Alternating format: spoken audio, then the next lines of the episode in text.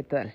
Bienvenido al episodio número 184 de La Opinión de Helado, un podcast sobre cine, series, anime y todo lo relacionado al mundo del entretenimiento, donde yo, Hila, te estaré hablando sobre distintos temas relacionados a esto último, en el que opino si me ha gustado, si no me ha gustado, o qué pienso en general sobre ello.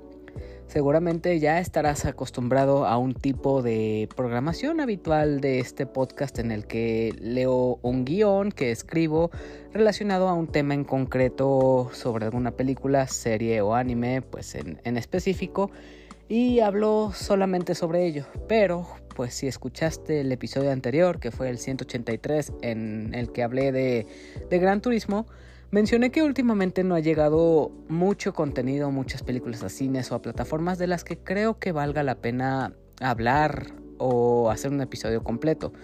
Entonces, creo que para no dejarte sin episodio así todos los lunes o los viernes como, como ha sido lo habitual, Creo que esta es una buena manera de seguir hablando de, lo que veo y recomendando distintas cosas, pero sin necesidad de que haga un guion completo en algo que sienta que no valga la pena o que me consuma mucho tiempo. Entonces no te preocupes, los episodios normales van a seguir. En el siguiente, de hecho, el del viernes va a haber un episodio normal. Pero este sí quiero juntar varias cosas que estuve viendo y me gustaron a lo largo de la semana. Mucho de esto va a ser anime, otra cosa va a ser chismecito que vi en la semana, también sobre videojuegos y sobre algunas películas que vi esta semana. Uno de estos primeros temas que quiero hablarte es sobre un anime que estuve viendo toda esta semana y que terminé en relativamente muy poco tiempo. Este es un anime del año 1997 llamado Berserk del mangaka y del autor Kentaro, Miura. Este es un anime de 25 episodios, cada, cada episodio con alrededor de 23 episodios, digo de 23 minutos, y es un anime que del cual no esperaba mucho, la verdad. Ya, ya, había visto grandes opiniones, que es un clásico que todo mundo debe ver, que es uno de los personajes más icónicos del anime, que ha sido múltiple, múltiples veces referenciado en otras cosas, en videojuegos, en películas, en caricaturas, en muchas cosas. Y también se ha hablado mucho de Kentaro Miura, que es uno de los ilustradores más importantes y que crea unos páginas y paneles impresionantes en sus mangas. Y tenía tiempo que, tenía interés en este anime, pero sentía que, que, no me iba a agradar del todo, no sé por qué, si porque eh, el tipo de, corte medieval no es algo que siempre me atrape del todo. Hay historias que sí me gustan mucho y hay otras que siento medio lentas. No sé por qué sentía que Berserk iba a ser del tipo que no me iba a gustar, ya que sentía que iba a ser muy denso, con puras peleas, muy vacío. Y sé que para los amantes de Berserk ahorita mismo me van a querer ahorcar, pero momento, espero puedas entenderme. Esta fue una idea muy errónea en cuanto a lo que tenía sobre Berserk, ya que al ver este esta serie me encontré con algo con capas y con mucha más complejidad. Es un anime que sencillamente se podría decir como un guerrero que pues es un forajido, que, que es un marginado, llega a encontrarse con una banda de mercenarios y se une a ellos. Posteriormente se une a ciertos contratos que hacen algunos reinos y se pone a pelear con el bando enemigo y entre todo esto pues llega a haber demonios y criaturas pues paranormales que empiezan a afectar esta historia, sobre todo a sus protagonistas. Esto se podría decir que es lo que se ve por fuera. Obviamente estoy omitiendo muchos detalles, no es tal cual una historia que desarrolle del todo, pero una vez conocemos a sus protagonistas, a sus personajes principales que son Goods, el personaje principal, también tenemos a Griffith, el el coprotagonista que tiene un rol bastante importante en la historia y Casca descubrimos personajes muy pero muy complejos. Sobre todo con Goods que es un personaje bastante importante y que puedes sentirte afín con, con su objetivo. Más adelante ah, hay preguntas que van relacionadas a esto de de cómo definirías a este anime con una sola palabra y, es parte de lo que quiero desarrollar ahorita mismo antes de abordar esas preguntas. Me gusta mucho la complejidad con la que va con sus personajes, ya que, por ejemplo, hablemos de Guts en, primer lugar. Se nos presenta como este personaje que desde su infancia ha, lo único que ha conocido es la violencia creció con un padre que simplemente lo usó para conseguir dinero y que posteriormente cuando este padre se vio afectado por una herida que ya lo, eh, le impide seguir en combate y seguir siendo útil para la guerra, pues esto se lo echa en culpa a Guts e intenta matarlo. También además de esto vemos que desde su niñez nació de una madre que murió instantáneamente cuando, cuando él nace. También la madre adoptiva pues pierde la vida y esto hace que pues el padre que es Gambino le tenga un gran resentimiento a Guts y pues lo obligue a pelear y a, aprender el arte de la espada desde muy pequeña edad, desde muy corta edad. Este siendo un niño que apenas puede tolerar el peso de una espada y no puede combatir con los enemigos, pero pues a fuerzas tiene que hacerlo. Es por esta razón que comprendemos que Guts más adelante puede cargar con una espada que es de, su tamaño de su cuerpo, que es bastante alto, y que es un peso que cualquier otra persona no podría cargar. Esto hablando tan solo de su físico. Pero hablando de, de las emociones que representa este personaje, vemos mucho que que él no tiene ningún objetivo en la vida, que durante todo, toda su existencia lo único que ha conocido es las peleas y su prácticamente su único compañero ha sido su espada. Y es quien, la, quien lo ha acompañado durante todo su viaje.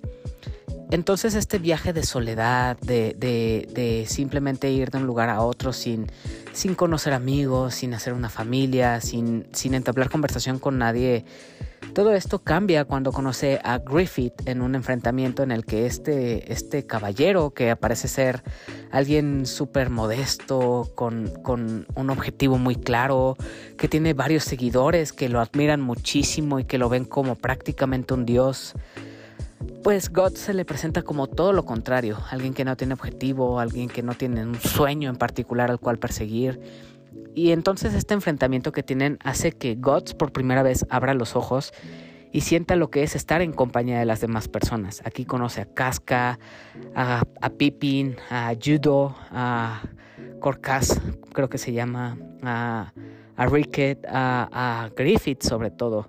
Entonces aquí empieza a conocer lo que es el contacto humano con las demás personas y empieza a entender lo que es preocuparse por otro ser humano. Deja de sentirse solo, empieza a sentirse rodeado entre amigos, sabe lo que es preocuparse por alguien más, empieza a conocer sus primeros acercamientos al amor y eso es un cambio completamente distinto para lo que es Gods. Por otra parte tenemos a, a Griffith que efectivamente, como dije hace rato, es todo lo contrario a Gods.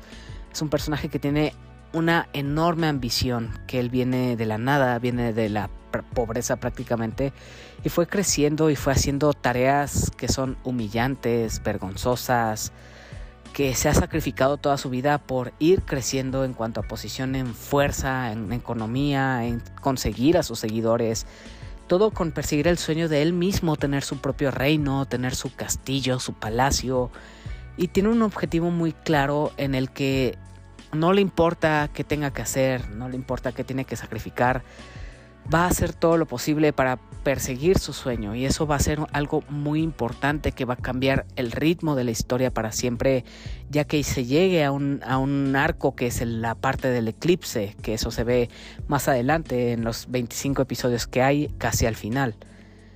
También tenemos a Casca que es algo similar a Gods, ya que ella también todo lo que ha conocido en su vida es tristeza y dolor, y todo cambió hasta que llega Griffith a su vida.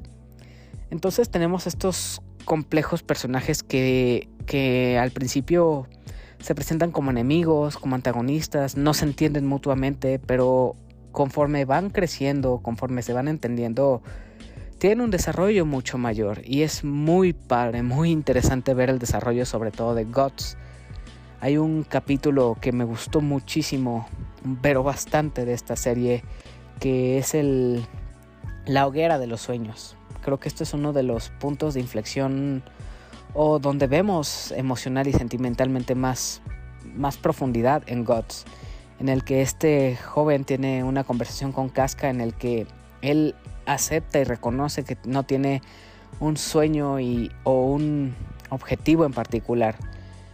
Ellos dos están hablando en una colina mientras observan después de una enorme victoria que tuvieron, una satisfacción enorme que tuvieron todos los, los, los mercenarios que son de la banda del halcón, que son estos seguidores de Griffith.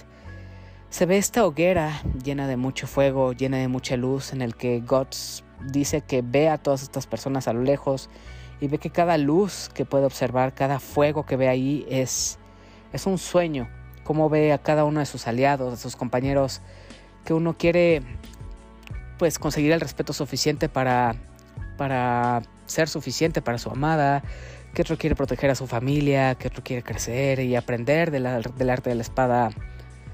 Eh, ve los sueños de las demás personas y él se ve como alguien inferior porque no tiene un sueño que perseguir. Normalmente sus compañeros lo ven como alguien súper fuerte, que puede enfrentarse a 100 hombres y es imbatible, pero dentro de su interior Guts se ve inferior a sí mismo, se ve, se ve como alguien débil porque él carece de todo eso que los demás tienen, de un sueño, de un, de un propósito. Y es por eso que él se empeñó en, en unirse a Griffith, porque él vio en él algo que él siempre careció. Y al tener un ejemplo el cual perseguir, es lo que motivó a Guts a seguir adelante, a dejar esa vida de, soledad en el pasado y unirse a alguien. Y así fue como conoció a, a Pippin, a Ricket, a Judo, a Casca. Son personas que le cambiaron. Entonces, siendo Berserk un anime que a primera vista parece una historia de puras peleas, de demonios, de, de brutalidad, de sangre, es mucho más complejo que todo eso. Es es muy interesante esta historia. Hay dos formatos en los que puedes ver este anime. Hay un formato en, serie de 25 episodios que está en Netflix, que es del año 1997. Este fue el primer anime que vi. Pero también hay otra versión en Crunchyroll que se llama La Edad de Oro, que, que es de 10 episodios y es prácticamente una remasterización del anime de 1997, aunque para hacer este, este podcast vi ambos animes ahorita en el Memorial Edition de la, de la, Edad de Oro, que es el que te estoy comentando de 10 episodios. Vi 5 episodios antes de grabar para ver las diferencias que hay y la diferencia que hay en cuanto a la animación es abismal. Es muy muy diferente la, la calidad de animación que hay entre la de 1997 y esta que es del 2023. Eso sí, yo personalmente te recomiendo que veas la de Netflix de 25 episodios que es del 97. ¿Por qué? Porque siento que, que a lo largo de sus 25 episodios conoces más a sus personajes, los llegas a querer más, entiendes más la labor de Gods que tiene, cómo va haciendo amistades, conoces más de los demás miembros de, de la banda del halcón, conoces más de Griffith, de su pasado, también del pasado de Casca y del de Gods se muestra mucho más historia y más carnita en la del 97. En cambio, la del 2023, que es esta de 10 episodios, acorta mucho la historia, te pierdes de muchos datos del anime original, pero también muestra cosas que el original no contó. Sobre todo para el último episodio el 25 de la del 97 no cierra de manera completa, cierra de manera muy abrupta en una escena muy, muy, muy importante y es anticlimática la manera en la que cierra. Yo cuando vi esta de 25 episodios tuve que irme inmediatamente al episodio final del Memorial Edition para poder entender bien este final porque es mucho más completo y cierra como tal lo que es la edad de oro si me preguntas a mí, te diría, ve primero la del 97. Si quieres complementar mucho más la historia, ve el Memorial Edition de 10 episodios de Crunchyroll. Ambas historias, aunque son lo mismo, se complementan muy bien, porque las preguntas que te deja la serie original, la, la del Memorial Edition como que responde varias preguntas y viceversa hay muchas cosas que quedan como inconclusas o como que se omiten en la Memorial Edition, pero viendo la del 97 ya están mucho más completas. Entonces Berserk es un anime que tiene una historia muy compleja con personajes aún más profundos de lo que podrían imaginar y es un anime que si a ti te gustan las historias profundas, con un mensaje, con personajes complejos, con una acción bastante adictiva. Es una serie, un anime que verdaderamente te quisiera recomendar y que quiero que veas. Recuerda que tanto el Memorial Edition de 10 episodios como la serie de Netflix están, están en estas plataformas para que puedas ver. La original está en Netflix y el Memorial Edition en Crunchyroll. Espero que los puedas ver y me cuentes qué te han parecido. Pasando al siguiente tema, otra cosa que estuve viendo a lo largo de esta semana fue Som 100, un anime que pues muchas personas han conocido pues por su arte tan llamativo, tan colorido y esa trama tan original que tiene de un Godin prácticamente que, que encuentra la felicidad, encuentra salvación cuando el apocalipsis zombie ha llegado, ha llegado a, su, a su vida. Es increíble ver cómo este personaje encuentra felicidad cuando el fin del mundo está llegando aquí. Y es una serie que ahorita va seis episodios, si no me equivoco, que es bastante buena. Y no estoy aquí para hablar de la historia, esa ya la comentaré en un Hablemos en corto más adelante.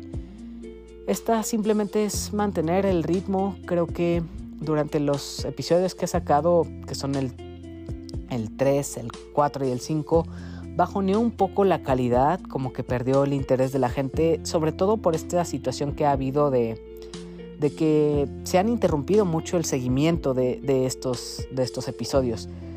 Al principio pues había el 1 y el 2 así consecutivamente cada semana, pero después hubo muchos retrasos, ahorita pasaron tres semanas sin que hubiera episodio y esto siento que le va a jugar muy mal, a pesar de que es un anime bastante divertido y bueno, el hecho de que están atrasando tanto sus episodios, por ejemplo, hoy que estoy grabando esto, que es domingo, no hubo nuevo episodio. Y a pesar de que sea un buen anime que sí recomiendo, va perdiendo la atención de la gente con esto que, que, que está pasando. Igual, siguiendo sobre la misma línea de los animes, otros que recomiendo ver, sin duda es Jujutsu Kaisen, otro, otra serie de la que me puse al día estas últimas veces. Y al fin empezó el popular arco de Shibuya. Ya, ya inició con, con un episodio bastante alegre, bastante bonito y divertido, que supone ser el inicio de uno de los arcos más interesantes, más divertidos y más lleno de acción del, del shonen de los últimos años. Tengo verdaderamente altas expectativas sobre, sobre lo que va a pasar con el arco de Shibuya, que es este, este arco que van a adaptar. Jujutsu Kaisen es un anime con el que tengo opiniones encontradas. La primera temporada de 25 episodios también me pareció un poco lenta. No empaticé tanto con los personajes que son Yuji Itadori este, y los demás compañeros. Siento que es muy similar a Naruto por el tipo de personajes que tiene, pero no me terminó de atrapar del todo. Pero para la segunda temporada, que fue el arco de Goyo y la película, fueron cosas súper interesantes. Si, si te gusta el anime y quieres ver un shonen muy bueno, te recomiendo ver este anime. Si quieres la primera temporada de fondo mientras estás haciendo otras cosas, velo mientras pues haces una tarea o, estás haciendo limpieza o algo por el estilo y puedes verlo, no te, no te perderás de mucho, pero ya cuando llegues a la película o al arco de Goyo, ahí sí te puedo decir que es bastante buena. Ya pasemos del lado del, del, del punto del anime, eso fue lo que he estado viendo y ahora pasemos a un tema bastante polémico de esta semana. Aquí sí voy a dar mi opinión sobre este tema que es un poco un poco pues de acuerdo a lo que está sucediendo. Creo que todos hemos visto esta situación que pasó en México para los que son de otro país o de otra zona. En México la franquicia de Costco, que es una franquicia estadounidense, de la nada limitó la compra de, de pasteles de de su tienda, de todos los pasteles, del chocoflan, del cheesecake, del, de los pies, de las tartas, de todas esas cosas, limitó las compras a 5 por día por usuario o a 2 dependiendo del postre. Obviamente esto escandalizó a, toda la gente sobre lo que, lo que sucedió porque pues muchas personas eh, se supone que Costco dentro de su nombre es un wholesale, o sea, venta por mayoreo mucha gente interpreta que por ser venta por mayoreo, pues muchos usuarios pueden llegar, comprar y pues vender lo que compran a las demás personas a un precio que pues obviamente tanto usuarios como empresa le ganen y ambos pues salgan contentos. Esta es una situación que afectó a muchos revendedores de los pasteles porque muchas de estas cafeterías dependían de, del ingreso de vender las, los pasteles por rebanada en sus cafés, para llevar afuera de los Oxos, que mucha gente tenía estos pues, puestos de venta. Entonces, pues esta, esta estrategia que está haciendo Costco le está afectando a la moneda o al bolsillo de muchas personas. yo, aquí va lo de mi opinión. Entiendo las quejas de las personas que, que, pues muchos de sus negocios pues están siendo afectados. Muchos de ellos están incluso acusando a la empresa de, de que van, van a tronar prácticamente. Conozco pues, algunas pastelerías, bueno, algunas cafeterías que cuyos pasteles y postres obviamente son de Costco y los venden a un precio eh, medianamente accesible y que es lo único que venden además de su café. Entonces dependen completamente de las ventas que tienen sobre Costco. Entonces sí entiendo que muchos negocios se ven afectados. Pero por otra parte, eh, entiendo a los consumidores. De hecho, yo estoy más por parte de los, de los consumidores, de los usuarios, porque normalmente y esto es con cualquier otro producto. Háblese, por ejemplo, yo personalmente, en mi, entre comillas, vida privilegiada, aquí en casa consumimos mucho el brócoli. Ahí en Costco se vende la bolsa de brócoli. Dirás, ¿a qué viene, a qué viene el caso el tema del brócoli con los pasteles? Ok, es un tema mucho más complicado de lo que parece. Mm, nosotros aquí en casa, como pues nos alimentamos de lo mismo, tanto pues mi familia como yo, pues comemos mucho brócoli. Y nos vemos muchas veces con la situación de que al llegar, pues no hay suficientes bolsas de brócoli para, para abastecerse de los usuarios. Entonces es ir lunes y te dicen no hay brócoli, no ha llegado. Martes, no, todavía no ha llegado. Miércoles, hoy llegó, pero se nos acabó. Jueves, no ha llegado. Viernes, hoy llegó y ahora sí alcanzamos y domingo, sábado y domingo es la misma situación de no hay. Entonces, esto trasladándolo a lo de los pasteles, la situación del brócoli es que al preguntar nos dicen, es que muchas personas llegan, muchas banqueteras llegan en la mañana y se al ser un, un producto más barato de lo que lo compras en un supermercado, por ejemplo, pues entonces las banqueteras se llevan todo el producto y no dejan nada a los usuarios. Lo mismo pasa con la situación de los pasteles. Muchas cafeterías llegan y compran los pasteles y se llevan 10 pasteles, 15 pasteles, 20 pasteles. Me ha tocado, dentro de mi privilegio nuevamente, ir a Costco y antes ver estos carros atascados de pasteles. Obviamente la única respuesta es o venden el pastel por rebanada, en puntos de venta o tienen su propia cafetería y ese es el postre que venden.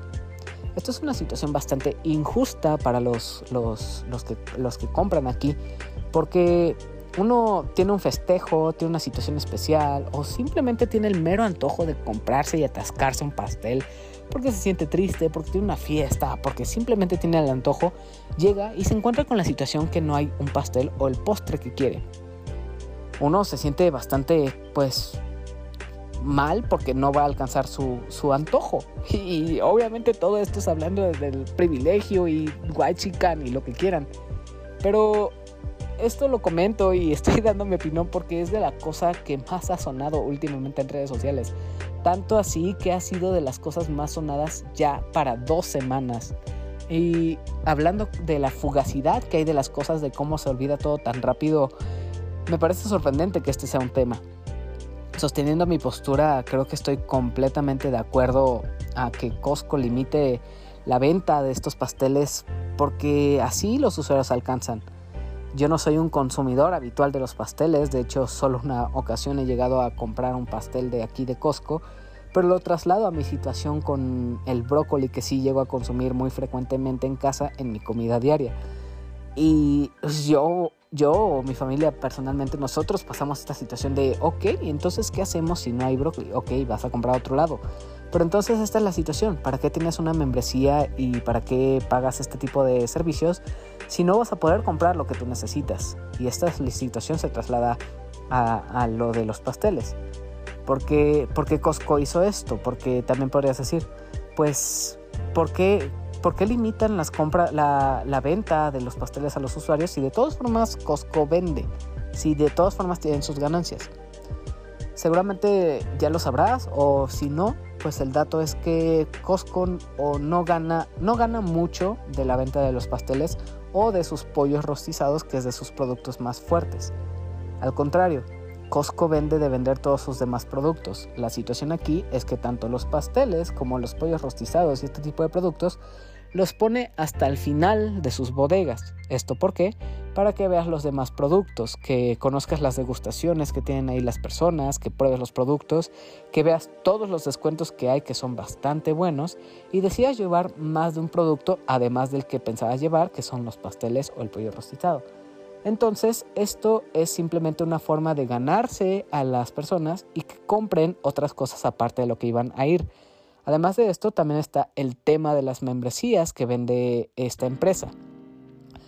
Cuando una persona que tiene su cafetería o tiene su punto de venta de los pasteles va y compra todos los pasteles y los vende fuera de la empresa, muchas personas dicen, ok, entonces ya no necesito una membresía para ir a comprar este pastel o este, esta cosa que solo venden aquí en Costco y se la puedo comprar a un tercero.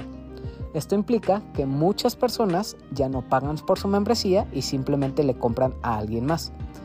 Las membresías también son un punto de venta muy importante para Costco, entonces al reducir esta venta de las membresías, terminan siendo muy afectadas y esto no le conviene.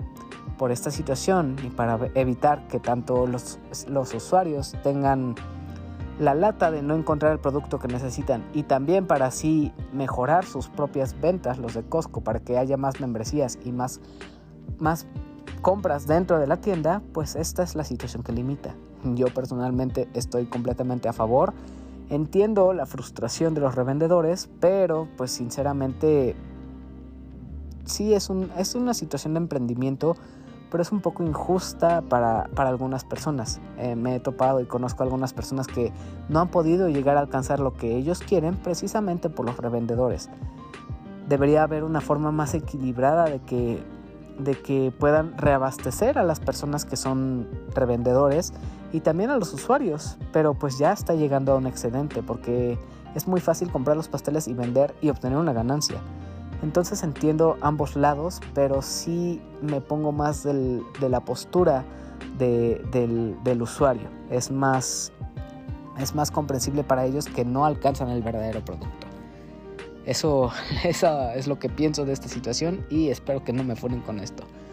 Pasando a otro tema que estuve viendo durante esta semana, para los que son jugadores, sobre todo de Nintendo, fanáticos de Nintendo, sabrán que esta semana me parece que fue el jueves, tuvimos un Mario Direct. Para los que no conocen del tema, un Direct es una presentación donde anuncian las novedades sobre videojuegos de algunas franquicias, sobre todo de Nintendo, conocido como Nintendo Direct. También, por ejemplo, PlayStation tiene su PlayStation Showcase o también Xbox tiene sus presentaciones. Esta vez tuvimos un Direct de Nintendo en el que nos hablaron de su más reciente entrega que fue Mario Wonder yo personalmente no soy tan fanático del, del, plomero de gorra roja, pero viendo este, este direct, la verdad debo decir que estoy bastante entusiasmado por este juego. Se ve muy bonito, como que recuerda mucho a la nostalgia. Tiene una, una animación muy distinta a la tradicional, pero creo que el gameplay que tiene, el tipo de jugabilidad que hay, es bastante divertida y entretenida los nuevos power-ups que tiene Mario Bros. También el hecho de que los niveles se vean distintos con, un nuevo, con una nueva habilidad. Eh, el hecho de poder recorrer los escenarios como un mundo semiabierto para que recorras los, todos los lugares que hay es un, es un muy buen upgrade de Mario. Para los que no conozcan este Mario Wonder es un nuevo juego del plataformero más icónico de Nintendo, pero regresando al, al formato 2D últimamente habían hecho mucho el 3D con New con no, no era otro. Era Mario Odyssey y sacaron la 3D Collection y hay otros también que remasterizaron. Pero ya tenía rato que no había una nueva entrega en 2D y ahorita regresaron ya para, para una, una nueva entrega que creo que sale en octubre, a finales de octubre. Y todo lo que han mostrado de Mario Wonder se ve bien bonito. Muy seguramente lo compraré porque sí le tengo muchas ganas a pesar de no ser un gran fanático. Pero me llama mucho la atención este juego, se ve muy bonito, el multijugador que hay se ve interesante y divertido y es un juego que promete bastante. Si va a ser GOTI, quién sabe, si no, pues ya veremos más adelante. Pero sin duda para la franquicia de Nintendo es una gran noticia y también para los fanáticos de los videojuegos ni se diga. Ya, ya en esos días ya me vi a mí mismo jugando la expansión de Cyberpunk 2077 que es Phantom Liberty, que eso tal vez más adelante también les hable que me tiene muy emocionado. Y Mario Wonder, si es que también le entro a este juego, si lo compro, muy seguramente ya estarán escuchando, escuchándome hablar sobre este juego. Dejemos esto de lado y hablemos de las cosas que vi esta semana. Además de tanto anime que vi esta semana, que fue Berserk, ahorita que estoy viendo Devilman, también Jujutsu Kaisen y este Mushoku Tensei, he visto otras cosas como películas en el cine. El cine, la verdad, no sé qué decir. Ahorita ya están llegando muchas, pero muchas decepciones. No, no sé para dónde va este tema del cine ahorita con la huelga que hay. Pero están llegando muchas cosas malas pero pues obviamente hay que traer contenido a este podcast y hay que ver algunas cosas. Dentro de las películas que vi, llegué a ver dos en cines. Una que se llama Live, o como le pusieron en español, Culto del Diablo, y otra cosa que se llama Crónica de una relación pasajera, una película francesa. Ambas películas no diré que son malas, porque no lo son, son bastante interesantes dentro de su género. Crónica de una relación pasajera es creo que la más interesante de las dos y es una película que me gustó porque me recordó mucho al estilo de las películas de Woody Allen.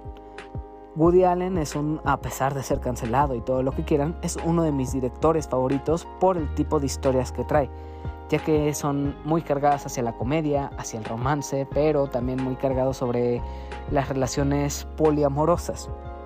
Esta que es Crónica de una relación pasajera es una que precisamente aborda este tema de las relaciones poliamorosas o las relaciones abiertas.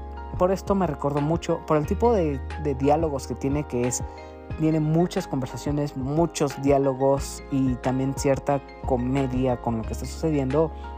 Me recordó mucho al cine de Woody Allen, aunque esta película no es de este director. Esta, como dije, es una película francesa y relata la historia de un hombre que está casado y tiene a sus dos hijos, pero tiene, sostiene una relación amorosa con una mujer que, ella es, sostiene la postura de, de, tener relaciones abiertas, de, de no tener una, un compromiso tal cual con una persona. Obviamente, al hablar de situaciones del amor, obviamente cuando estás con una persona desarrollas sentimientos por esa persona. Entonces aquí vemos como el hombre pues empieza a, enamorarse de esta mujer con la que está, cosa que trae muchos problemas porque ella no quiere ninguna atadura, pero entiende la situación en la que está el hombre. Pero al mismo tiempo le quiere enseñar de que pues llevan una relación amorosa saludable, que que él, a pesar de que está con su esposa y tiene sus hijos, ella no le hace ninguna escena de celos. Y entonces en esta relación es ver como un mundo, bueno, una situación idílica en el que pues el hombre está con esta mujer y no tienen escenas de celos, no tienen nada que reprocharle al otro, pueden estar juntos o pueden estar lejos y no pasa absolutamente nada, pero la situación se complica cuando empieza a haber eh, emociones de por medio. Aquí es donde la situación se ve más difícil para ambos y empieza a haber cierta fractura poco a poco en estas dos personas. Al principio vemos que son de los más felices, todos tímidos juntos, saliendo a lugares públicos y, y siendo como una relación muy de adolescentes, muy de mano caliente o mano sudada incluso. Y conforme va avanzando, ambos, ambos, y sí es que ambos van desarrollando ciertas posturas tóxicas porque sí van sintiendo cierta atracción que va más allá de solo acostarse o solo salir juntos. Y esto es algo que va rompiendo su relación y más adelante pues prueban distintas cosas, pero aún así no es suficiente para mantener esta relación. Entonces ver cómo, cómo va cambiando la relación de este hombre y esta mujer, es interesante ver cómo cambian sus posturas, sus ideales, cómo lo que al principio sostenían de tener una relación abierta va cambiando. Y es una relación de amor trágica, porque no termina bien, termina de una manera triste. No, no triste, sino agridulce. Pero cómo va escalando esta situación, las cosas que se dicen y todo eso, hace que sea una película entretenida de ver y bonita si te gustan las películas de romance. A mí me sentí con, con em, emociones encontradas, ya que a mí me pareció muy injusto que este hombre le fuera infiel a su mujer, porque en primer lugar su mujer no sabía nada de esta relación. Pero según él se sentía bien porque tener una relación abierta y todo eso. Pero ok, dude, tienes una relación abierta, pero pues tu mujer no lo sabe y tienes hijos. Y esta situación me, me causó conflicto. Si la mujer supiera y ambos estuvieran de acuerdo en una relación abierta y que este hombre saliera con esta otra, esta otra mujer, pues adelante. Pero sí, sí me causó cierto conflicto esta situación. Pero dentro de los diálogos, de la historia de amor, de cómo se va desarrollando y cómo se complica todo para el final, me pareció una película bastante interesante. Siguiendo también ahora con la otra película que es Live o Culto al Diablo, como la trajeron a Latinoamérica, malditos nombres horribles que traen. Ay, cómo me choca, cómo me causa conflicto esto. Culto al Diablo es otra película que te la venden como una historia paranormal, pero que, que más bien es un suspenso o un thriller de una chica que intenta descubrir de dónde viene. Al principio se nos cuenta que, esta, que la protagonista que tenemos que se llama Liv, así L-I-B. Eh, es, es, una chica que encontraron en un cementerio y pues su madre murió y su padre pues resulta que fue el asesino de, de su madre y fue rescatada por un policía. Dentro de su afán, ya que ella crece, pues tiene esta idea de, de querer buscar cuál es su origen y de dónde es. Entonces aquí se embarca en una exploración de, de dónde viene, quién es su familia, por qué pasó la situación con su mamá. Y al final todo esto se convierte en un thriller porque al final hay una historia muy, muy turbia, muy misteriosa en cuanto a su familia materna, ya que hay un secreto pues muy oscuro que sucede ahí. Esto te lo venden como una historia paranormal, ya que también hay un fantasma que va apareciendo ahí. Pero el detalle o el contra que tengo aquí es que esto pudo haber sido un muy buen thriller o un suspenso si se hubieran centrado exclusivamente en cómo Liv hubiera perseguido o, quisiera encontrar a, su pasado. Porque esta historia al menos sí es ligeramente interesante porque conoces a su misteriosa familia, como son como sospechosos de algo que está sucediendo, pero como que te lo va soltando poco a poco. Pero el hecho de que quisieran meter un fantasma o algo paranormal aquí hace que todo se arruine. Porque este fantasma, si lo quitaras de la película, no habría ninguna santa diferencia. Entonces que te quieran meter completamente con calzador este fantasma hace que sí se arruine toda la experiencia y que se vuelva un bodrio. El thriller funciona bien, pero está más o menos. Esas fueron las películas que llegaron a cine y que llegué a ver sinceramente yo creo que a las dos les daría un 6 de 10 y no son tan buenas como uno podría esperar. Dentro de las últimas películas que vi es otra que llegó a la plataforma de Netflix. Esta lleva por nombre es No estás invitada a mi Bat Mitzvah. Esta no quiero indagar mucho, pero de todas las películas que vi y de todo el contenido excluyendo a Berserk, creo que es la película que más te recomendaría ver. Esta, como dije, es de Netflix y es otra película de Adam Sandler. Pero lo curioso aquí es que Adam Sandler es un personaje secundario. Esta se centra completamente en su hija real. Y obviamente toda esta es una historia de, de, ficción y todo. Pero lo llamativo es que aquí Adam Sandler introduce a sus dos hijas y a su esposa. Y es interesante verlos en la actuación. Esta habla sobre cómo su hija ya va a tener su bat mitzvah, que es la ceremonia de mayoría de edad que tienen los judíos. No quiero indagar mucho de esto porque de una vez spoiler, este va a ser el episodio del siguiente viernes y voy a hablar de esta película. Solo que la quería mencionar ahorita de último para que, pues dejándotela de tarea prácticamente, veas esta película que es una comedia bastante divertida. No es la típica comedia eh, vulgar de Adam Sandler. De hecho es muy inteligente y es un coming of age muy divertido. Ya profundizaré de esta película para el próximo episodio, pero sí quiero que la veas porque es bastante divertida y dentro del catálogo es una que vale la pena. Creo que estos son todos los temas que fueron importantes en mi semana y ya para ir cerrando vamos a pasar a las preguntas. Pero si este es, este es un formato que vamos a ir adoptando si es que no hay mucho contenido de qué hablar y así para no dejarte sin contenido los lunes y los, los viernes. El viernes va a haber episodio normal centrado en una sola película y este solo es un experimento de improvisación para hablarte de las cosas que me gustaron, de lo que vi en la semana, de mi opinión sobre el chisme o de las cosas que hay en tendencia y esto fue más o menos pues lo que salió de esta situación. Ahora sí, ya que sabes esto, pues pasemos a las preguntas. Aline escribe en primer lugar. Aquí saludando. ¿Podrías definir Berserk en una sola frase? Yo creo que Berserk es la... Ah, es, es complicado decirlo. Es el perseguir tus ambiciones. Siento que eso es lo más importante de Berserk, porque aunque se nos presente a un protagonista que no, que no tiene un propósito o una ambición en, primer lugar, la va consiguiendo y va va consiguiendo una meta o un sueño. Y ni se diga de los demás personajes, todos los demás tienen una ambición que perseguir. Unos quieren seguir a Griffith, otro quiere seguir el, sueño de tener su propio palacio, otro quiere entender a las demás personas y saber cómo es conseguir un amigo o, entender el amor. Entonces, creo que lo más importante, además de toda la brutalidad de Berserk, si lo pudiera definir con una sola frase, es la persecución de la ambición. Y esto es un tema que vamos a ver en toda la, toda la serie. Y es algo que sí, sí es muy, muy profundo aquí.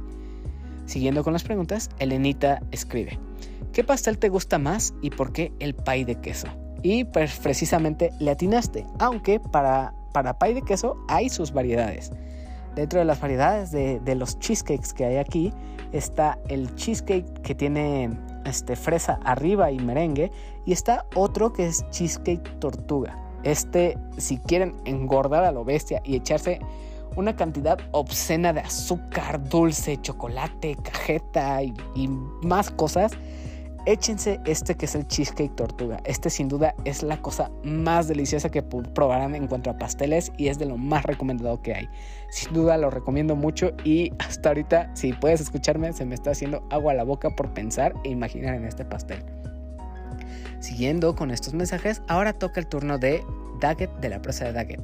Y él escribe, uy, el Mario Choco Crispies. Por cierto, ¿ya jugaste Blasphemous 2? Una chulada. Ahí sí te voy a quedar a deber, Daggett, porque Blasphemous, tanto el 1 como el 2, no los he jugado. Los conozco muy bien, sé, sé de qué van más o menos y conozco el estilo de arte que tienen y son dos juegos que la verdad me llaman muchísimo la atención y quiero entrarles. Ahorita pues estoy viendo el streaming de un amigo que está transmitiendo Blasphemous 2, que por cierto es este Morphing Gaming. Él está en Twitch transmitiendo este juego, eh, también además de otros juegos.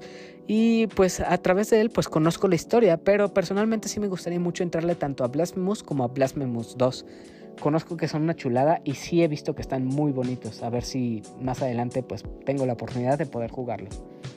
Ya por último, tenemos el mensaje de El Bicho, quien escribe.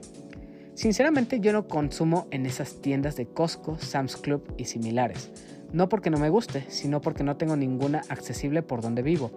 Y sí, hay quienes pueden traer esos pasteles o chocoflan a un precio un poco mayor, yo estoy de acuerdo.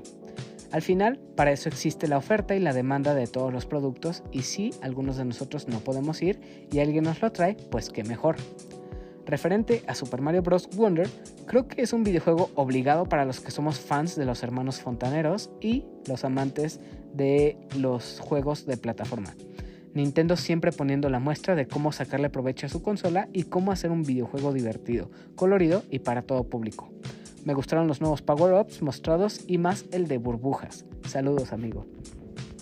Estoy completamente de acuerdo contigo de lo de, de los pasteles de Costco. Es muy es muy padre que, que, pues por ejemplo, si no tienes la membresía o por ejemplo no quieres comprarte un pastel completo, porque también ese es un caso en el que me encuentro seguido, o sea, ¿qué necesidad de comprarte un pastel completo cuando solo quieres una rebanada? Entonces, con estos revendedores sí te encuentras con la situación de, ok, dame una rebanada, es un precio más accesible, no tienes que pagar los 300 pesos de un pastel completo y es más práctico. El tema que sí tengo es que a veces es excedente la cantidad que compran los revendedores y dejar sin, sin producto a las demás personas. Pero sí, también he sido yo comprador externo y pues estar en la necesidad de, pues, ok, solo quiero una rebanada. Luego uno está con el antojo y pues para qué comprarte una cosa completa si no te la vas a acabar o te va a dar la culpa después. En cuanto a lo que dices de Nintendo, sin duda, la verdad es que Nintendo siempre sorprende con lo que puede hacer con sus videojuegos. Yo igual últimamente estoy jugando Zelda Tears of the Kingdom en una poderosísima Switch Lite, que es la que es la versión portátil, y es sorprendente la calidad gráfica y la manera en la que corre ese juego es una portátil o, la, de, la edición normal o la OLED, pues muchos dirían que Nintendo es una versión inferior en cuanto a consolas. Pero es sorprendente las capacidades a las que puede llegar la, consola de Nintendo y además de que puedes usarla en sobremesa para jugar en tu sala o en tu cuarto y además si vas a salir o quieres jugar en tu cama, está increíble que puedas jugar de manera portátil. Entonces Nintendo sin duda siempre muestra los juegos más originales, más creativos y sabe sacarle jugo a su consola. Esas fueron todas las preguntas y ahora sí, ya que terminamos con esto, es momento de pasar obviamente a los saludos de, este episodio y de cada episodio. Saludos y abrazos para Aline, también para Elenita Bustamante que pide su saludo de chismeladito mix. Saludos a Mauricio Garduño, a Soy la Marmota, a Sabo, a Paquito, Abraham, Emiliano, Saikito, Iori y Ares, a Sejim de Al Aventura, a Mike Santana y Juan Su de Fugitivos Podcast, a Alex, Rob Sainz, Ingenierillo, Eddie y Samper, a Bunny y Alberto, que por cierto, un agradecimiento especial a Alberto que, que me pasó el manga completo de Berserk a ver si en estos días estaremos leyendo Berserk y ya les estaré contando cuál es mi travesía a lo largo de este anime. Muchas gracias Alberto, la verdad te agradezco mucho tus recomendaciones y este favor. Continuando, saludos a César o señor Scroto y a todo el equipo de Dream Match, a Burning Hunt, a Daggett de la presa de Daggett, a Miguel y Ramiro de Para Dormir Después Podcast, a Kadasco y a Ryunjin, a Andy, a El Bicho, a Adam del Podcast Beta, a Guillermo el Gosteable, a Omar Mosqueda, a Mr. Suki y por último a Rol, Tito y Manu de Bancast. Como siempre, te extiendo también la invitación a que escuches otros podcasts como son el Podcast Beta, Bolo Bancast, Showtime Podcast, Dream Match y A la Aventura y Susurros del Inframundo, también a Fugitivos Podcast, que por cierto, esta semana no hubo episodio, así que pueden ponerse al día con los demás. Ya, ya esto fue todo de este episodio. Espero que te haya gustado este ejercicio de improvisación. Recuerda que pues puedes escuchar este podcast en todas las plataformas como lo son Apple Podcasts, Spotify, Anchor, iBox, Podimo o hasta YouTube. Realmente ahora sí te, te ruego por favor me cuentes qué te ha parecido este episodio y dependiendo de lo que escuchaste esta vez, dime si te gustaría seguir escuchando este tipo de dinámica en los siguientes episodios, que son los episodios de los días lunes, en el que te cuento todo lo que vi en la semana y lo que me ha pasado. Si te gustó esto, por favor escríbeme qué te ha parecido en la sección de comentarios de Spotify, de YouTube o incluso en Twitter y redes sociales. Recuerda que yo personalmente estoy como arroba heladito, tanto en Twitter, Instagram, Facebook y en todas partes. Y este podcast está como arroba opinión de helado en Twitter principalmente. En YouTube no olvides buscarme como la opinión de helado, teniendo así la, la posibilidad de acceder a más de 180 episodios con tema de cine, series, anime y muchas cosas muy variadas, ya sea en solitario o con invitado. Entonces nuevamente espero puedas contarme qué te ha parecido este episodio y de los temas de los que hablé.